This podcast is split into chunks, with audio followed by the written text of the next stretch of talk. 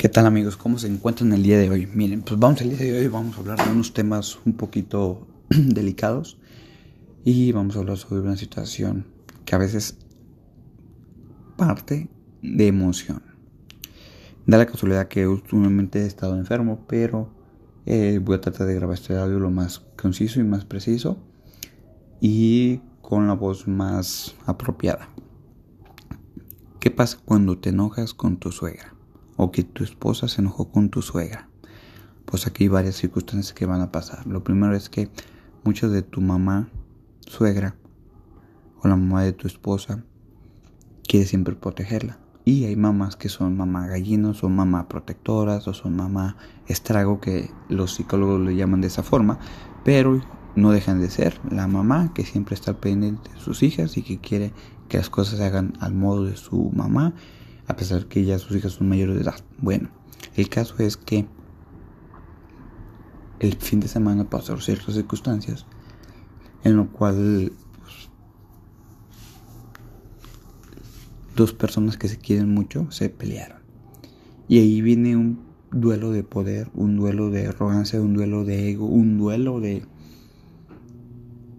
de no saber cómo pedir perdón, porque en parte a las dos personas les duele cuando tu pareja y su mamá están enojadas, aquí las dos personas están doliendo. Obviamente, pues te interesa que esté tu pareja, en este caso, la que está más involucrada y tú estás viendo la situación, que esté establemente emocionalmente, lo cual es muy difícil, lo cual también involucra que esté intolerante a cualquier cosa que tú hagas o eh, vayas a hacer. En este caso, lo he notado en algunos casos que a veces por cualquier cosa está sumamente intolerante. Si me equivoqué o se equivoca alguien de la casa, pasa a una pelea o a querer desquitar. Y ahí es donde ya entra la parte de la paciencia, la parte de ser inteligente emocionalmente, la parte de tener información emocional, porque muchas veces la gente o no tenemos información emocional que es algo fundamental y que me he dado cuenta que el tener una inteligencia emocional es un prodigio. Obviamente hay que desarrollarla.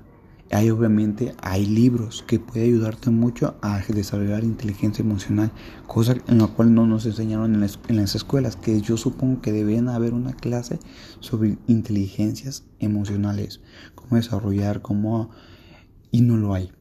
Y eso por eso hago estos tipos de podcasts o audios en los cuales puede ayudarte tengas una herramienta o una idea. Aquí la forma que tú puedes hacer un impacto en tu pareja es dándole su espacio, apoyándola, no interviniendo, apoyándola. Si ella dice, ¿sabes qué? Veo esto y veo aquello, tienes que también decir, ¿sabes qué? Yo veo esto, pero como tú consideres. Y también dar tu opinión. Pero tienes que ser más paciente si eres ya paciente con una persona con problemas emocionales y aún así se pelea con su mamá. Vas a tener que ser más paciente de lo que ya eras y considerar un poquito de, o sea que se va a ver medio agachón. Algunos consideran que es sacrificio, pero no.